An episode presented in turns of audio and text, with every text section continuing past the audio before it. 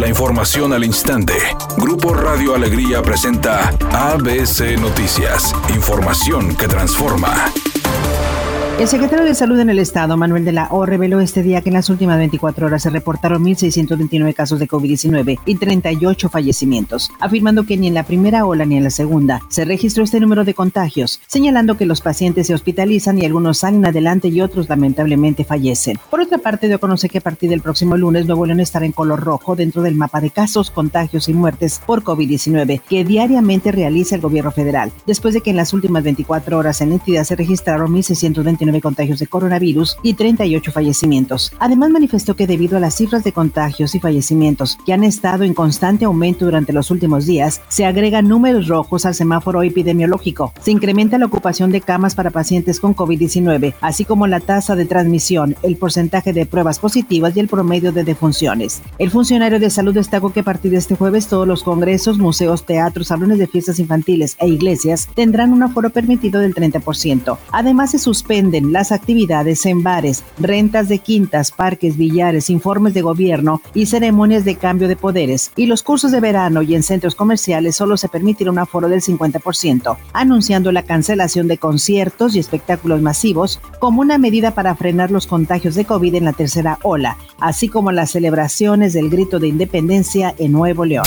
A pesar de que en muchas entidades federativas del país se mantienen en semáforo epidemiológico rojo, la Secretaría de Educación Pública llamará a clases presenciales en todo el país el próximo lunes 30 de agosto, informó el subsecretario de Salud Hugo López Gatel. En reunión virtual con la Conferencia Nacional de Gobernadores, el funcionario dijo que el sector educativo será considerado una actividad esencial ante la pandemia del coronavirus, por lo que no habrá más prórroga para el regreso a clases presenciales. Editorial ABC con Eduardo Garza. A partir del 15 de agosto se tiene programado el inicio de cortes de agua por la noche. Esta es una primera fase y si la sequía sigue, los cortes del suministro del vital líquido se podrían ampliar. A cuidar el agua antes era una advertencia, ahora es una emergencia.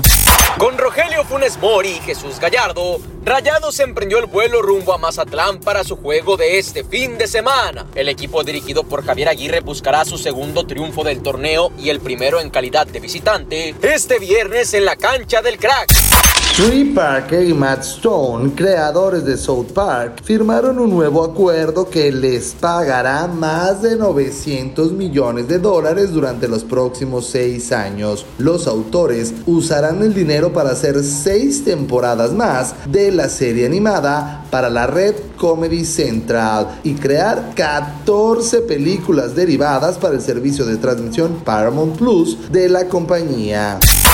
Amigo automovilista, mucha precaución, pavimento mojado en casi todos los municipios del área metropolitana. Tenga mucha precaución en la avenida Gonzalitos, justo a la altura del monumento a la Diana, se presenta un accidente vial. También nos llega el reporte de un accidente vial sobre la avenida Fundidora, casi enfrente de Sintermex. Tenga mucha precaución, utilice el cinturón de seguridad y no utilice el celular mientras conduce. Es una tarde con presencia de nubosidad y lluvias. Espera una temperatura mínima que oscilará en los 24 grados. Para mañana viernes se pronuncia pronostica un día con cielo parcialmente nublado, una temperatura máxima de 32 grados, una mínima de 22. La temperatura actual en el centro de Monterrey 25 grados.